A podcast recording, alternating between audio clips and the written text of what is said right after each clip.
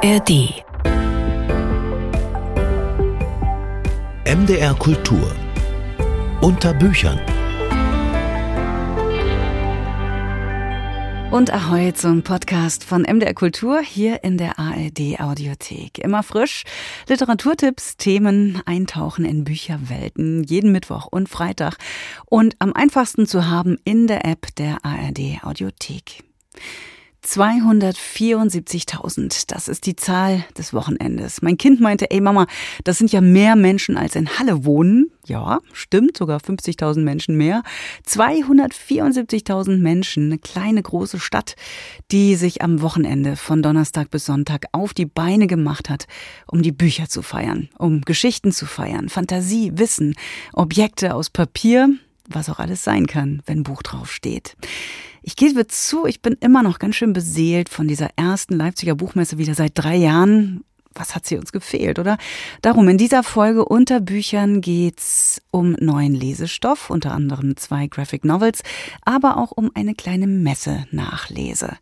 66 Gespräche, 66 mal leidenschaftliches Diskutieren, Vorstellen, Messe feiern, alles auch jetzt noch zu haben auf unserer Website MDR Kultur. Das verbindet uns ja alle die Leidenschaft für Bücher. Ich habe gerade eine wunderbare Szene gesehen. Da kam ich hier um die Ecke, da signiert Sebastian Fitzek, der Krimi-Bestseller-Autor. Autor.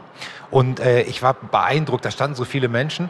Und äh, um den das so ein bisschen zu schützen, stand da wirklich ein Riese. Also ein Mann, der bestimmt so zwei Meter zwanzig hoch war. Hier die Dame Nick, die hat den auch gesehen. Und ich stehe da ehrfurchtsvoll vor diesem Mann und plötzlich guckt er runter und sagt, ist nicht schlimm. Und dann gucke ich runter und hat dem wirklich so ein ganz kleines Kind ist ihm unter so ans Bein gelaufen. Und dann habe ich gedacht, so ist die Messe auch. Also hier passiert Märchenhaftes. Hier stehen Riesen und die verstehen sich mit den Zwergen, die herumlaufen. Eine kleine süße Messebeobachtung. Thomas Böhm war das, mit dem habe ich mich über sein neues Buch Die Wunderkammer des Lesens unterhalten. Gibt's in voller Länge bei MDR Kultur auf unserer Website, ja, unter Büchern. Am 3. Mai kleine Highlights vom Buchmessenwochenende habe ich mal rausgeklippt. Gibt's hier in dieser Stunde. Ahoi, unter Büchern. Ich bin Katrin Schumacher. Speak to me, darling. Dance with me, honey. Call me your baby, your dream will save me. I can't resist you now that I kissed you, and you can find me where love will blind me.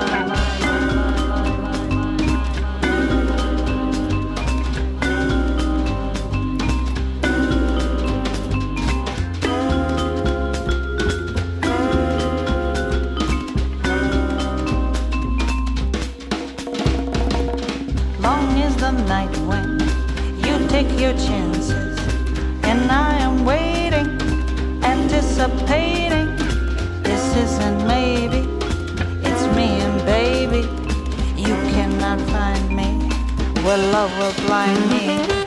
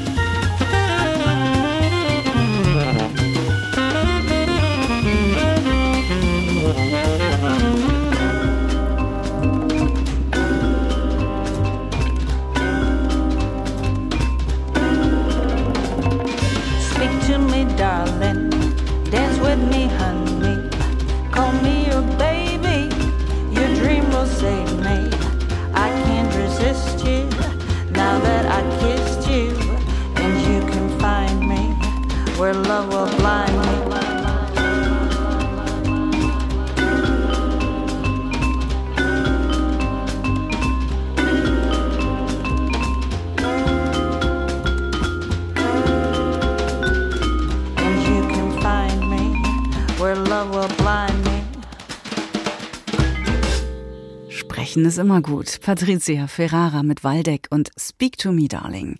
Hier ist M der Kultur unter Büchern. Wir bleiben noch so ein bisschen auf der Buchmesse. Jetzt geht es um einen Preis, der da vergeben wurde. Der mit 35.000 Euro dotierte Kurt-Wolf-Preis, der ging an Alexander Wewerka und seinen Alexander Verlag, der seit genau 40 Jahren mit sicherem Griff gut gemachte Bücher zu Theater und Film und noch eine ganze Menge mehr publiziert. Nils Kahlefeld hat Alexander Wewerka für uns in seinem Berliner Ladenbüro besucht. Als alles anfängt, 1983, ist Alexander Wewerka blutjunge 23. Er hat eine Buchhändlerlehre in Marga Schöllers Bücherstube in der Knesebeckstraße und eine abgebrochene Schauspielausbildung in Paris hinter sich. Und dann kam aber beides zusammen, die Idee, vielleicht könnte ich ja Schauspiel und Bücher verbinden, sprich Theaterbücher machen. Im Rückblick erweist sich das als einigermaßen geniale Idee. Ich wollte außerdem natürlich auch gerne junge Literatur verlegen und das erste Buch waren tatsächlich auch die Gedichte einer Freundin meiner Freundin. Diese Bücher liegen heute noch hier, während das erste Theaterbuch, nämlich Peter Brook, Der leere Raum, die Neuausgabe in Deutschland, die habe ich dann in den nächsten 25, 30 Jahren jedes Jahr um die tausendmal verkauft. Das ist der Schlüssel. Zu Brooke gesellen sich Lee Strasberg oder Keith Johnston. 10, 15 Longseller tragen den Laden bis heute. Auch wenn die Kurve abflacht, seit wichtige Sachtitel als PDF kursieren. Doch wer reich werden will, sollte sich eh einen anderen Beruf zulegen. Ich habe jahrelang zu Hause gearbeitet, ich habe jahrelang nebenher gejobbt. Ich habe nie den Anspruch gehabt, ich muss jetzt hier so und so viel Geld verdienen, einen Stundenlohn haben, sondern ich wollte das machen, was ich machen will und hätte nur aufgehört, wenn ich pleite gewesen wäre. Dazu ist es, Gottlob, nie gekommen, da das Programm breiter wird. Standbein, Spielbein, Seitensprünge, Filmbücher und ja, Krimis. Chester Himes war ein Achtungserfolg. Es folgte die Hoke Mosley-Reihe von Charles Willeford. Durch Willeford kam dann der Name Fauser ins Spiel. Und Jörg Fauser, neun Bände Werkausgabe ab 2004, das war sehr erfolgreich. Und durch den Fauser bin ich auf Ross Thomas gestoßen. Ein Roman von Ross Thomas ist nicht einfach ein Krimi oder ein Polit-Thriller, schrieb Fauser einmal, sondern wenn wir davon ausgehen, dass der Teufel damals auf den Hügeln des Galiläerlands dem Herrn Jesus die Welt so gezeigt hat, wie sie wirklich ist und nicht wie Idealisten sie gerne hätten, eine diabolische Analyse unserer politischen Verhältnisse. Jetzt bin ich also mit einer Ross Thomas Werkausgabe beschäftigt seit 2005 oder 2004 und es fehlen uns noch drei Bände, dann haben wir alle 25 Bücher von Ross Thomas gemacht. Wewerka folgt seinen Interessen und seiner Neugier. Fast spielerisch ergibt sich daraus ein Programm. Die Digitalisierung hat unser Leseverhalten verändert. Auch in den Feuilletons sind die fetten Jahre vorbei. Kann man sich immer wieder selbst neu erfinden? Ich bin jetzt über 60, ich mache seit 40 Jahren diesen Verlag. Einerseits hat man bestimmte Routinen, andererseits merkt man auch, hey, die Welt da draußen verändert sich, die Leute werden jünger, die Themen ändern sich worauf reagiert man wie? Und bin ich noch in der Lage, den Anschluss zu halten zu dem, was heute so los ist? Ich meine, ich kann mich erinnern, als ich 25 war, da war ein 60-Jähriger für mich, das war, das war ein Alien. Das verflixte 40. Jahr wird Alexander Wewerka im Klick feiern, einem kleinen Programmkino in der Nachbarschaft. Jeden Monat tolle Gäste, Margarita Bruch, Dominik Graf, Jürgen Kuttner. Dann Film gucken. Von der Wand im Ladenbüro grüßt das Verlagslogo. Der Linolschnitt von Roland Topor, 1983 für 100 symbolische Mark gekauft. Ein Skifahrer, der schwungvoll über ein Gehirn wedelt. Darunter die Widmung. Für Alexander. Santé. Nils Kahlefeld porträtierte für uns den Alexander Verlag. In diesem Jahr gab es für den den Kurt Wolf Preis.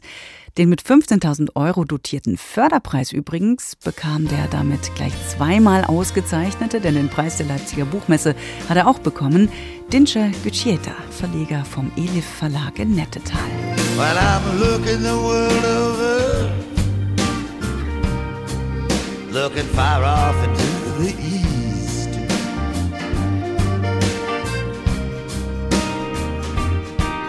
And I see my baby coming. She's walking with the village priest. I feel a change coming on.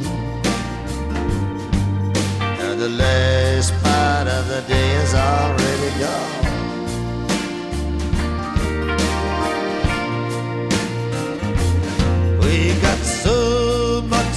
common.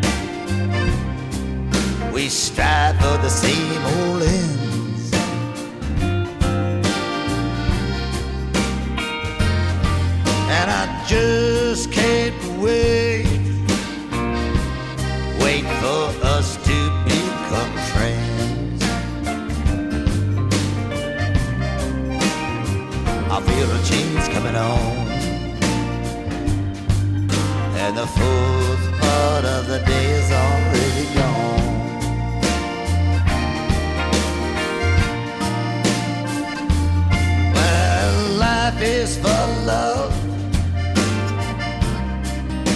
They say that love is blind.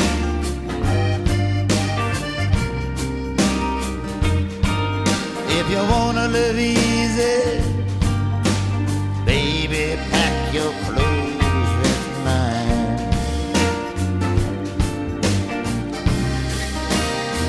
I feel a change coming on, and the fourth part of the day is already gone.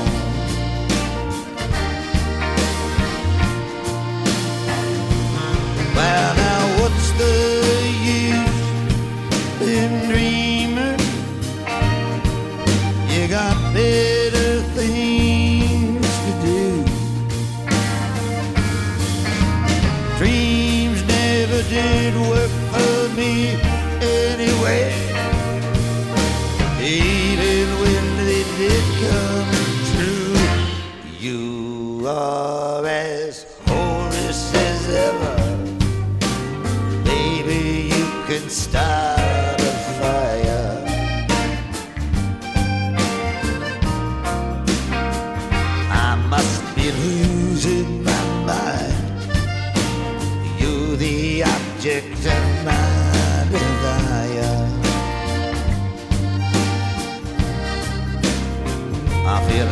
Coming on.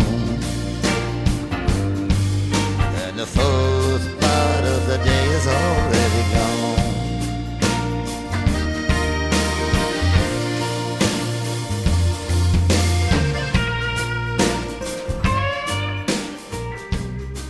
Bob Dylan war das. Und hier ist MDR Kultur unter Büchern. Marcel Bayer, 1965 in Baden-Württemberg geboren, am Niederrhein aufgewachsen, lebt seit mehr als 20 Jahren in Dresden. Er gehört zu der Generation von Autorinnen und Autoren, für die die Reflexion neuer medialer Gegebenheiten, das Interesse für Theorie und Wirkmacht von Bildern und Musik eine bedeutsame Rolle spielt. In seinen gefeierten Romanen Flughunde oder Kaltenburg, in seinen Gedichten und Essays ist außerdem ein großes Geschichtsbewusstsein zu spüren. Marcel Bayer schaut unter die Oberfläche und gräbt in tieferen Zeitschichten. Gerade sein Wohnort Dresden hat in dieser Hinsicht doch einiges zu bieten. Beim Schreiben sei die Frage wichtig, sagte er mal, ob es für einen selber eine Herausforderung bleibe, ob es einen dunklen Horizont gebe, auf den man sich zubewege, der aber immer gleich dunkel bleibe, gleich verlockend. Jetzt legt der Büchnerpreisträger einen Band mit Poetikvorlesungen vor, die er im vergangenen Jahr in Wuppertal gehalten hat. Ulrich Rüdenauer erzählt uns, worum es in Die tonlosen Stimmen beim Anblick der Toten auf den Straßen von Butscha geht. In den frühen Morgenstunden des 24. Februar 2022 überfiel die russische Armee die Ukraine. Gut vier Wochen später begann Marcel Bayer mit der Arbeit an der ersten von zwei Vorlesungen zur Wuppertaler Poetikdozentur für faktuales Erzählen. Am 18. Mai letzten Jahres trat der Autor damit schließlich vor sein Publikum. Es ist nicht verwunderlich, dass eine Untersuchung des Faktischen in der Literatur vom Faktum des derzeit tobenden Krieges bestimmt wird. Marcel Bayers Gedichte und Romane gehen seit jeher auf verschiedene Weise mit den medialen Voraussetzungen unseres Lebens und unserer Zeit um. In seinem essayistischen Schreiben verzichtet er zwar auf Fiktion, aber nicht auf Imagination. Von dieser Besonderheit faktualen Erzählens, der Verbindung von nicht fiktionalem mit literarischen Verfahren, handelt die Wuppertaler Vorlesung. Ich will berichten, was ich gesehen habe, und das heißt, auch von dem zu erzählen, was ich nicht sehe. Ich bin dem Geschehen, das ich beschreibe, nicht ausgesetzt. Ich bin nicht Akteur, bin nicht Opfer. Ich schreibe Anfang April zu Frühlingsbeginn 2022. Auf den Bildern, die ich seit dem Einmarsch der russischen Armee in die Ukraine am Morgen des 24. Februar gesehen habe, ist mir etwas aufgefallen. Etwas, das es auf diesen Bildern nicht zu sehen gibt. Es fehlen die Krähen. Wie ergeht es Tieren im Krieg? Wie werden sie dargestellt? Wie gelesen? Von diesen zunächst obszön erscheinenden Fragen führt bei Bayer über die Betrachtung unendlich vieler Bilder aus der Ukraine ein verschlungener Weg zu einem 1919-1920 während der Blockade von Petersburg entstandenen Essay von Viktor Schklowski, der in Bayers Band übrigens dankenswerterweise in der Übersetzung von Olga Radetzkaja im Anhang abgedruckt ist. Darin findet sich ein Satz, an den sich Bayer bei seinen eigenen Beobachtungen erinnern musste in Petersburg sieht man dagegen keine Krähen. Petersburg lebt und stirbt schlicht, ohne Drama. Schloskis Text fußt auf der Wirklichkeit, bedient sich des Faktischen, verleugnet aber durch ein fein gewobenes Netz aus Motiven und Farbsymboliken nicht seine Gemachtheit. Das faktuale Erzählen entbehrt der Erfindung, nicht jedoch der Kunstfertigkeit. Das lässt sich an Petersburg unter Blockade hervorragend zeigen. Marcel Bayers Vorlesung ist allerdings keine theoretische Abhandlung. Er hält sie nicht als Interpret seiner Arbeit, sondern als Schriftsteller. Die tonlosen Stimmen beim Anblick der Toten auf den Straßen von Butscha ist durch seine genaue Komposition, das überraschende Zusammenfügen unterschiedlichen Materials, die zunächst unverbunden wirkenden Beobachtungen nicht nur Poetologie, sondern selbst ein Stück faktualer Erzählkunst. Die außersprachliche Wirklichkeit löst einen Impuls aus, den Impuls zu schreiben. Hat der Schreibprozess eingesetzt, treibt die Sprache, treibt die Grammatik, treiben Überlegungen zur Dramaturgie und zum Ton, treibt die Auseinandersetzung mit Erzählkonventionen, treibt die gesamte Geschichte der faktualen und fiktionalen Literatur das Weiterschreiben an. Es geht weder Schklowski noch Bayer um Benennung, um Definition oder gar um Thesen, sondern um das Erforschen eines unbenannten Gegenstandes, um verschiedene Nähe- und Distanzverhältnisse zu einem Phänomen, das durch die Sprache umkreist wird. Den Leserinnen und Lesern wird nichts vorgeschrieben, sie müssen selbst mitschreiben, indem sie sich auf das Assoziative und Schwebende des Textes einlassen, diesen in Gedanken weiterschreiben. Das ist das Besondere an Bayers essayistischen Arbeiten. Sie verweigern sich herkömmlicher sprachlicher Muster, aber in der Vermeidung von eindeutigen Benennungen, im Herstellen unüblicher Materialverknüpfungen schält sich am Ende doch so etwas wie ein Kern heraus. In diesem Fall der Schrecken des Krieges, der im Erschrecken der Kreatur, der Tiere des Krieges noch einmal drastisch ins Bewusstsein rückt.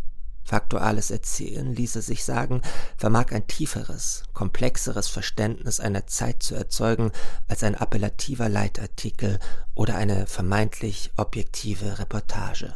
Ulrich Rüdenauer über Marcel Bayer. Die tonlosen Stimmen beim Anblick der Toten auf den Straßen von Butscha. Wuppertaler Poetik-Dozentur für faktuales Erzählen 2022. Das Buch ist rausgekommen mit einem Essay von Viktor Schklowski, Petersburg unter Blockade. Herausgegeben von Christian Klein und Matthias Martinez im Wallstein Verlag.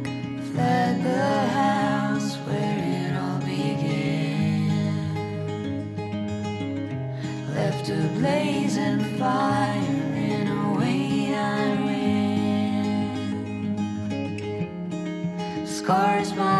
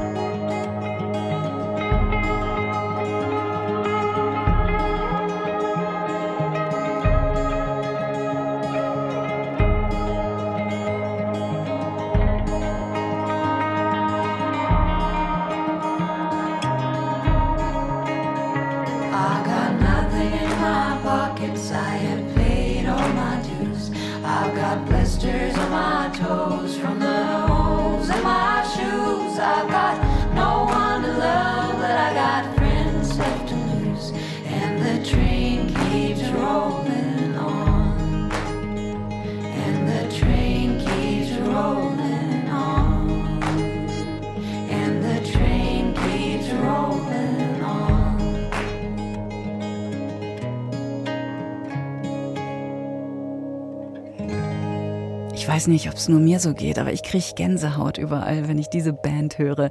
Darling West aus Norwegen mit ganz softem, boah, weiß nicht, Folk-Pop, Amerikaner. Gerade dieser Song mit der Gitarre und den übereinandergelegten Stimmen. Hui. Hallo zu Unterbüchern bei MDR Kultur. Mit seiner ersten Graphic Novel Parallel hat der Leipziger Matthias Lehmann ziemliches Aufsehen erregt und eine Nominierung für den renommierten Max und Moritz Preis ergattert, weil er ebenso beklemmend wie anschaulich schwules Leben im Nachkriegsdeutschland gezeichnet hat. Jetzt legt er eine Graphic Novel vor, deren Geschichten er zusammen mit drei weiteren Szenaristinnen geschrieben hat. Zur Sonne heißt die und ist eine Liebeserklärung an die Leipziger Kneipenkultur. Andrea Heinze stellt Zur Sonne vor. Der Kneipenbetrieb ist kein Zuckerschlecken, das wird schon im ersten Bild klar. Mit schmerzverzerrtem Gesicht wuchtet der Kneipier ein Bierfass an den Tresen, landet in einer Wasserlache, flucht. Der Kühlschrank ist kaputt. Die Kneipe hat ihre besten Jahre hinter sich. Zur Sonne heißt sie wie das Buch und Matthias Lehmann zeichnet sie als eine typische Eckkneipe in einem Leipziger Gründerzeitquartier. Innen ist es auch tagsüber schummrig und wenn der Kneipenbetrieb losgeht, eröffnet sich ein ganz eigener Mikrokosmos. Einfache Menschen aus der Nachbarschaft trinken da abends ihr Bier, aber auch ein junger Pianist kommt vorbei, der mit sich hadert. Und sich selbst extrem schlecht findet, obwohl er schon total tolle Konzerte spielt. Und da geht es so ein bisschen darum, eben sich nicht immer so runterzumachen und eben die Putzfrau parallel, die halt sich irgendwie auch mehr oder weniger eingesteht, dass das eigentlich dieses Putzen immer ein Übergang sein sollte für, weil sie eigentlich was anderes machen wollte und ist da irgendwie ein bisschen drauf hängen geblieben. Die Episode mit dem Pianisten und der Putzfrau ist eine Idee von Katja Klengel. Matthias Lehmann hat drei KollegInnen gebeten, Kneipengäste und deren Geschichten zu erfinden. So sollte ein besonders vielfältiges Milieu der Kneipenbesucher entstehen. Ich habe die Location festgelegt, das ist quasi die Kneipe zur Sonne heißt die und ich habe den Barmann Frank festgelegt, der dort arbeitet, dem die Kneipe gehört, der über seiner Kneipe wohnt und das war es eigentlich auch schon. Ich habe noch einen Grundriss gezeichnet von der Bar, damit sie sich ungefähr da drin orientieren konnten und das ist es schon gewesen. Es sind Geschichten des Haderns und des Wandels, die in den Episoden erzählt werden. Die Dresdner Filmemacherin Nina Hoffmann stellt in ihrer Episode zum Beispiel einen Schriftsteller vor. Unter einer Schriftstellerin oder einem Schriftsteller stellen wir uns ja gemeinhin Menschen vor, die schreiben. Und Joshua schreibt aber nicht. Ich sehe ihn aber trotzdem als Schriftsteller und ich konzentriere mich aber ihm sehr auf diese Schaffenskrise, die ich auch deswegen so interessant finde, weil ich glaube, dass so gut wie jeder kreativ tätige Mensch so eine Schaffenskrise kennt. Und bei Joshua bekommen wir ja so ein bisschen mit, woran das liegen könnte. Vielleicht, weil Joshua psychische Probleme hat, die er mit seinem Psychiater lösen will. Vielleicht, weil er so knapp bei Kasse ist, dass er sich prostituiert. Joshua darf jeden Abend bei Frank duschen. Dass er keine Geschichte zu Papier bringt, wissen die anderen Gäste und ziehen ihn damit auf. Frank aber glaubt an ihn und bringt ihm zum Bier ein Blatt Papier und Stift zum Schreiben. Die Nöte von Joshua erklären aber nicht so ganz seine Schreibblockade, meint Nina Hoffmann. An manchen Stellen bleibt es einfach auch komplett undurchsichtig und ich finde, das macht diese Schaffenskrisen aber auch aus, dass man das häufig nicht weiß und das macht die auch so schrecklich. Ja, und ich glaube, dann in solchen Momenten braucht einfach jeder irgendeinen Frank, der einem jeden Tag wieder ein Stück Papier und einen Stift hinlegt und daran glaubt, dass es weitergeht und es geht dann ja auch meistens weiter. Die Geschichten der einzelnen Gäste sind vielfältig und werden durch die Zeichnungen von Matthias Lehmann zusammengehalten. Wie schnell hingeworfene Tuschemalerei wirkt diese Graphic Novel, die am PC entstanden ist. Und der Kneipier Frank hält alles zusammen, dem am Anfang nicht nur der Kühlschrank kaputt geht, sondern auch die Beziehung zu seiner Tochter droht zu zerbrechen. Die lebt irgendwo in Südeuropa und wünscht sich, dass ihr Vater zu Besuch kommt, um seinen Enkel kennenzulernen. Am Telefon wiegelt Frank ab, weil er als Kneipier einfach keine Zeit hat. Doch auch Franks Leben ist im Umbruch. Anfangen mit etwas aufzuhören, also was ja auch Frank macht. Man sieht diesen letzten Abend der Kneipe, das weiß aber eigentlich niemand, weiß nicht mal er, weil er dann einfach beschließt, ähm, spontan am nächsten Tag wegzufahren, eben in den Süden und deswegen zur Sonne. Mit der Graphic Novel Zur Sonne ist Matthias Lehmann eine wunderschöne Hommage an die Eckkneipe gelungen, weil er ein vielschichtiges Milieu von Gästen zeichnet und weil er die Brüche und Wendepunkte im Leben von Menschen auf berührende Weise nachvollziehbar macht zur Sonne von Matthias Lehmann, erschienen im Verlag Reprodukt. Vorgestellt hat uns die Graphic Novel Andrea Heinze.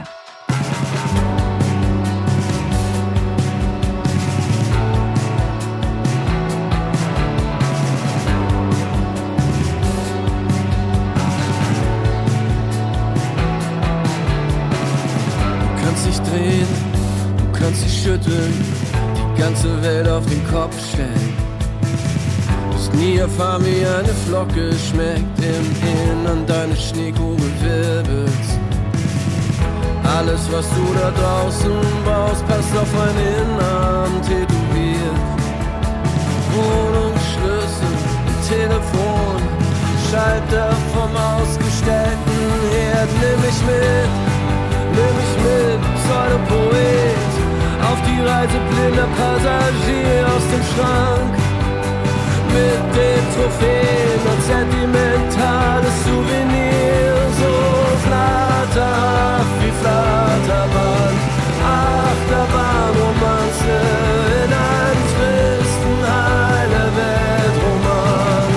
Pseudo Poet, Pseudo Poesie.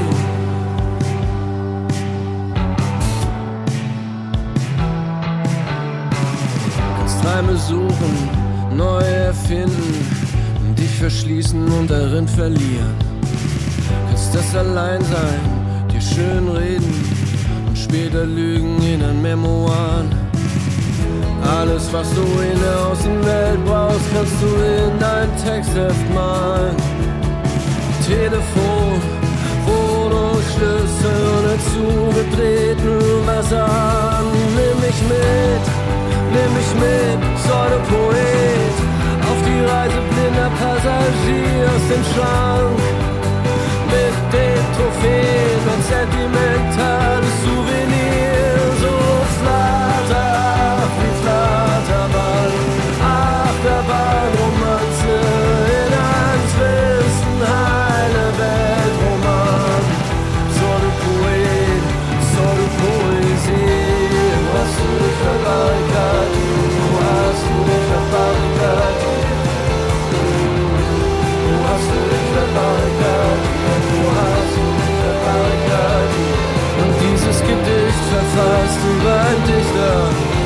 ganz dicht ist. So flatterhaft wie Flatterband, Achterbahnromanze in einem tristen, heile Weltroman.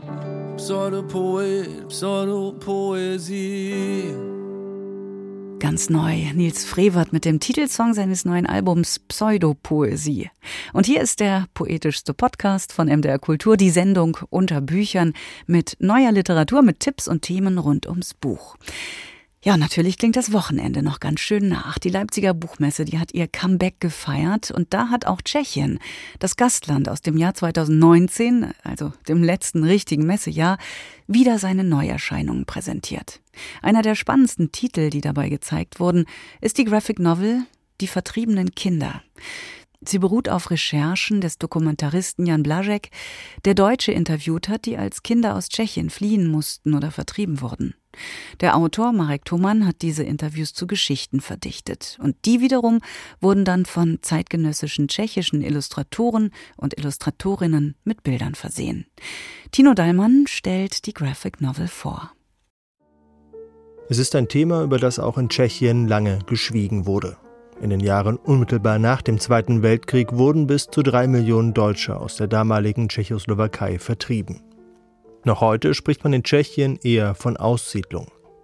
Was deutsche Familien damals erlebt haben, hält die Graphic Novel Die vertriebenen Kinder auf eindrückliche Weise fest. Sie basiert auf den Recherchen von Jan Blažek, der die inzwischen hochbetagten Zeitzeugen interviewt hat. Für einige war es sehr schwer, für andere war es leichter. Sie suchten geradezu die Gelegenheit zu sprechen. Ich musste da sehr sensibel vorgehen und habe versucht, einen sicheren Raum zu schaffen, in dem sich alle wohlfühlen. Der Autor Marek Thoman hat diese Interviews zu Geschichten verdichtet. Zum Beispiel die von Annelie Sennig, die 1939 in Reichenberg geboren wurde. Ihre Mutter ist Malerin für Glasknöpfe, ihre Mutter war Malerin für Glasknöpfe, der Vater arbeitete bei der Eisenbahn. Im Mai 1945 hört sie als Kind Schüsse und Schreie, die von den Feldern kommen. Dann wird sie mit ihrer Familie gezwungen, ihr Zuhause zu verlassen. Viel mitnehmen kann die Familie nicht, erzählt Annelies Hennig im Interview. Ja, meine Mutter hatte in den einen Korb Wäsche, ihre Aussteuer und die hat sie natürlich gehütet. Ansonsten kein Kinderspielzeug. Äh, meine Schwester hatte einen Teddybär, den hat sie auch gehütet, obwohl der schon auseinanderfiel. Der Vater sucht in seiner Eisenbahneruniform auf den Bahnhöfen nach Arbeit. Schließlich findet er eine Stelle in Weimar. Über die Vertreibung nach dem Krieg schweigt man damals, in der DDR genauso wie in der Tschechoslowakei. Inzwischen sind in Tschechien zahlreiche Romane zum Thema erschienen. Die Aufarbeitung dieses Kapitels der deutsch-tschechischen Geschichte, sei es in der Literatur oder darüber hinaus, habe aber gerade erst begonnen, findet Marek Thoman. Dieses Thema war auch 40 Jahre nach dem Krieg noch tabu. Und wenn ein Thema so lange tabu ist, dann braucht es Zeit, bis man darüber offen sprechen kann. Nach 1989 konnte man über die Vertreibung der Deutschen zwar sprechen, aber man musste erst einen Weg finden, wie man darüber spricht. Die Illustrationen im Buch sind höchst unterschiedlich. So sind die Bilder zur Geschichte von Annelies Sennig in Schwarz und Weiß gehalten. Sie wirken so betont nüchtern, beinahe wie ein Protokoll. Die Bilder zur Geschichte von Rosamarie Kraus dagegen bestehen aus Linolschnitten. Sie bekommen so etwas Vages wie die Erinnerungen der Zeitzeugin. Marek Thoman hat eng mit den Illustratorinnen und Illustratoren zusammengearbeitet. Jeder dieser Künstler hat einen eigenen Stil. Das Buch ist zwar ein Ganzes, aber es besteht aus fünf unterschiedlichen Geschichten und die wiederum zeichnen sich jeweils durch eine eigene künstlerische Herangehensweise aus. Die Autoren wollen ihr Buch nicht als Lehr- oder Geschichtsbuch verstanden wissen. Für sie handelt es sich um ein künstlerisches Werk, das persönliche Geschichten festhält. Gerade dieses Zusammenspiel von erzählerisch verdichteten Geschichten und den ausdrucksstarken Illustrationen verleiht dem Buch eine intensive Wirkung. In Tschechien, erzählt Jan Blaschek, war die erste Auflage des Buches schon nach kurzer Zeit vergriffen. Es bleibt zu hoffen, dass die Graphic Novel nun hier bei uns viele Leserinnen und Leser findet. Tino Dallmann war das über die vertriebenen Kinder. Das Buch ist im Baleana Verlag erschienen und Raja Haug hat die Graphic Novel ins Deutsche übersetzt.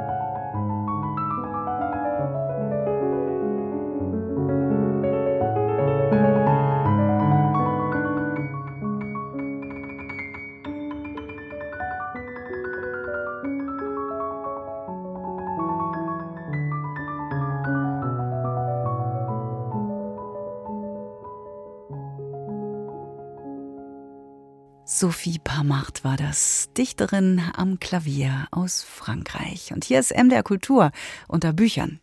Jens Sparschuh. Den großen Durchbruch schaffte der in Chemnitz geborene Autor 1995 mit dem witzigen Roman Der Zimmerspringbrunnen, in dem ein umtriebiger Ossi zum erfolgreichen Vertreter für nutzlose Wohnraumaccessoires aufsteigt. Seit diesem Bestseller gilt der Schriftsteller als Garant für flotte Prosa mit einer aufklärerischen Note. Jetzt hat er unter dem Titel Nicht wirklich eine Art Bildungsroman vorgelegt, der unseren Kritiker Ulf Heise allerdings nicht besonders überzeugt. Ein alternder Philosophiedozent namens Anton Lichtenau agiert als Hauptfigur des neuen Romans von Jens Sparschuh. Das akademische Milieu, in dem sein Held verkehrt, mutet anfangs reichlich altbacken und gestelzt an. Doch dann durchbricht der Autor plötzlich die Mauer der Antiquiertheit mit einer Salve an Witz, die für sämtliche seiner Werke typisch ist. Zum Beispiel, wenn er eine Studentin von Anton Lichtenau charakterisiert. Die langen Finger ihrer Hände lagen meditativ ineinander verhakt auf dem schmalen Tisch. Sie brauchte sie nicht, sie schrieb grundsätzlich nichts mit. Anfangs hatte mich das nervös gemacht, später ignorierte ich es einfach. Den Schädel trug sie glatt rasiert. Meist war sie in ein ockerfarben wallendes Gewand gehüllt. Mit der runden Nickelbrille im strengen Gesicht sah sie aus wie ein buddhistischer Mönch, der momentan auf längerer Europatour war. Anton Lichtenau sagt von sich, dass er Angehöriger einer ausgestorbenen Spezies sei, also ein Dinosaurier in seiner eigenen Forschungsrichtung. Sobald er in Vorlesungen auf Friedrich Nietzsche oder Martin Heidegger zu sprechen kommt, erntet er Missbilligung, denn diese Männer gelten in den Augen der Teenager und Twens, die seine Vorlesungen besuchen, als reaktionär oder konservativ. Doch Anton Lichtenau vermag nicht über sie zu richten. Als er mit dem Problem des Genderns konfrontiert wird, flüchtet er je in Sarkasmus. Jens Sparschuh solidarisiert sich mit seinem Protagonisten durch eine Kanonade des Spottes. Noch immer hatte ich mich nicht an diese Sprachregelung gewöhnt. Es wurde Zeit, dass ich das allmählich lernte. Schon ein flüchtiger Blick ins Auditorium zeigte mir doch, vom Erscheinungsbild, das sich hier präsentierte, waren die Geschlechtergrenzen in der Tat fließend geworden, eindeutige Zuordnungen zum Teil schwierig. Selbst die Tattoos, früher definitiv eine männliche Domäne, brandmarkten nun als blau, rötlich oder grün wuchernde Fantasiegebilde auch etliche der anwesenden weiblichen Oberarme, Nacken, grazilen Halsansätze. Der heimliche Matador von Jens Sparschuhs Text heißt Hans Zweihinger. Mit dem vergessenen Gelehrten, der 1911 ein umstrittenes Opus unter dem Titel Die Philosophie des Als-Ob publizierte, befindet sich seine Hauptfigur im ständigen inneren Dialog. Weihinger beschäftigte sich intensiv mit der Frage, ob man Richtiges von Falschem zu trennen vermag. Dank solcher Gedankenspiele fordert Jens Sparschuh seiner Fangemeinde manchmal zu viel ab, weil er Themen strapaziert, die den Inhalt seiner gewohnt leichtfüßigen und beschwingten Prosa schwächen. Dabei verfällt er in einen Modus des Schwafelns über die Privatsphäre von Anton Lichtenau, der sich als anstrengend erweist, etwa dann, wenn er den Professor mit einer Lebensabschnittsgefährtin verreisen lässt. Kritisch betrachtete ich meinen schwarzen Rollkoffer, doch der stand völlig unverdächtig in trauter Gesellschaft mit den anderen Koffern in der langen Schlange und wartete geduldig auf seine Abfertigung. Kein Problem. Und ich? Da Claudia und ich nie verheiratet gewesen waren, wir hatten in sogenannter wilder Ehe gelebt, hatte sich, zumindest auf dem Papier, bei mir nichts verändert. Ich war nicht geschieden, sondern nach wie vor ledig. Bisher wirkte der Stil von Jens Sparschuh stets leger, doch jetzt schleicht sich eine Note der Behäbigkeit in seinen Duktus ein. Die Handlung seiner sehr gescheiten Geschichte gerät mehr und mehr ins Schlingern, denn der Künstler vollführt intellektuelle Saltos, bei denen er sich verheddert. Außerdem fehlt seiner Erzählform die Disziplin. Der Verfasser, der Logik studierte und sich mit Präzision auskennt, gestattet sich hier das Schleifen der Zügel und fabuliert ins Blaue hinein. Das beschädigt seinen Ruf als glasklar strukturierter Epiker erheblich. Ulf Heise, nicht ganz so angetan vom neuen Roman von Jens Sparschuh, nicht wirklich, erschienen im Verlag Kiepenheuer und Witsch.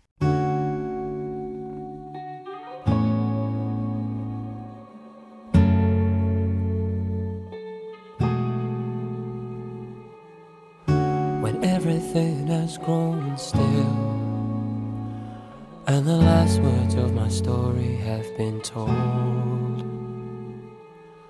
When I'm lying here in my last set of clothes, you're standing next to me. Where else would you be?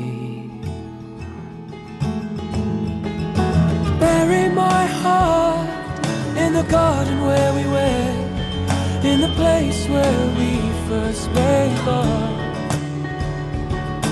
Bury my heart with your softest touch and your sweetest smile.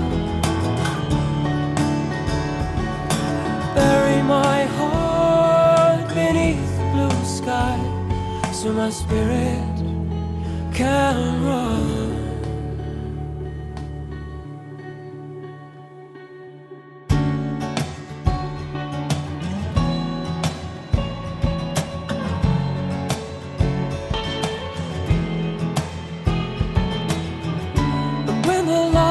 Fading down. It's you I see right before my eyes. Like a lightning strike crashing over a clear dark night. It's you that burns through my day. Bury my heart in the garden where we went in the place where we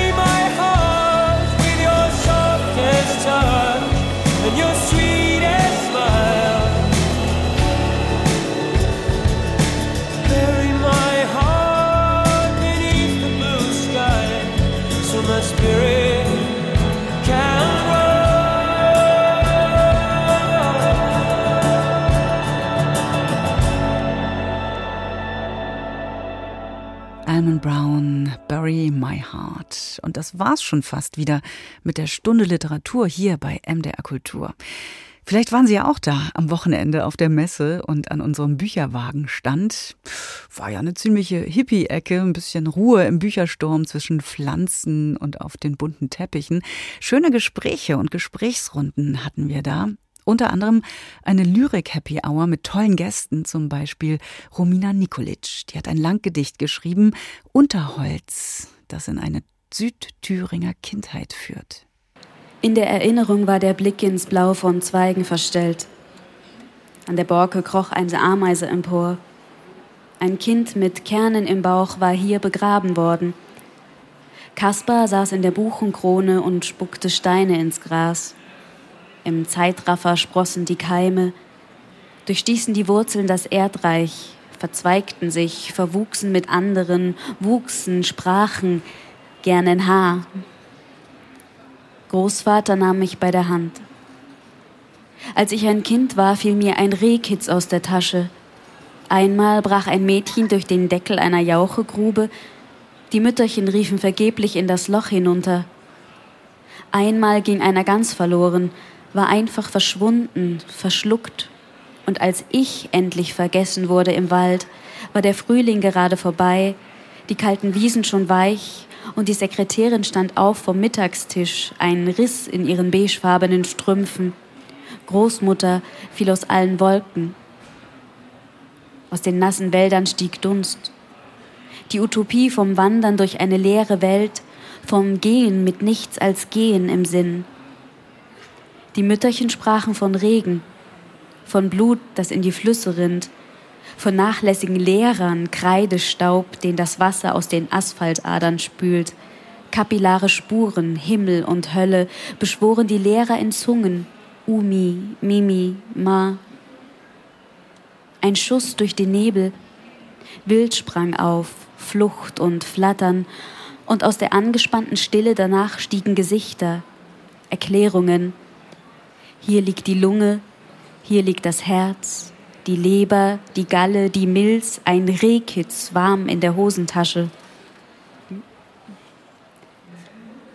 Es war Sommer und wir zogen einen Schlitten über den Asphalt. Die Funken sprühten. Kaspar wog so gut wie nichts. Als ich noch klein war, dachte ich, die Dinge bekämen Namen und alles wäre gesagt. Ich sagte, das ist der Schnettersberg, das ist ein Baum und wusste nichts von Bergen und Bäumen, außer dass sie da waren, die Sicht versperrten, ein zackiger Horizont, hinter dem andere Berge, Bäume, vielleicht. Ich dachte, die Namen, die Namen gäben den Dingen ihr Gewicht, dass also ein Kiebitz weniger als ein Buchenblatt wiegt, eine Ulla eher durch einen Jauchedeckel bricht, Marie sich zum Schlaf in einen Blütenkelch rollt, dass die Ehe schwerer wiegt als ein Sprung, dass sich die Liebe auf einen legen kann wie eine Decke aus Moos und dass der Hass einen aufspringen lässt wie ein Wespenstich, der Funke leicht wie ein Eichkätzchen entwischt. Kaspar saß in der Buchenkrone und spuckte Wörter ins Gras. Milz, Kitz, Tau. Er hatte sie durchgekaut, bis der Sinn verloren gegangen war. Nur ein Kern blieb liegen im Grün, keimte, durchstieß die Erde, verzweigte sich, wuchs und wuchs. Bevor ich lernte, was es zu wissen gab von den Deckschichten der Gebirge, von den Drusen und Geoden, von der Tektonik der Schädelplatten winziger Säuger, von den Faltungen des Schiefers und vom Muttergestein, das mir den Rücken aufschlitzte beim Sturz aus den Ästen, lernte ich von schweißnassen Kissen und was es zu wissen gab von Fiebermustern und wirren Träumen. Umi, Mimi, Ma. Ein ganz kleiner Ausschnitt aus dem Langgedicht Unterholz von Romina Nikolic, die zu Gast war bei der Lyrik Happy Hour am MDR Kultur Bücherbauwagen auf der Buchmesse. Ist alles noch zu haben, nachzuhören bei uns auf der Website mdrkultur.de. Da können Sie viele Abende verbringen übrigens. Da gibt es nämlich 66 Gespräche und Gesprächsrunden und jede hat was zu erzählen. Ja, unter Büchern die Dosis Literatur. Danke fürs Interesse. In der ARD Audiothek, am besten per App. Da gibt's diese und alle anderen Folgen unter Büchern übrigens immer frisch, jeden Mittwoch und Freitag. Jetzt kommt der Frühling. Ich bin Katrin Schumacher und sag Ahoi.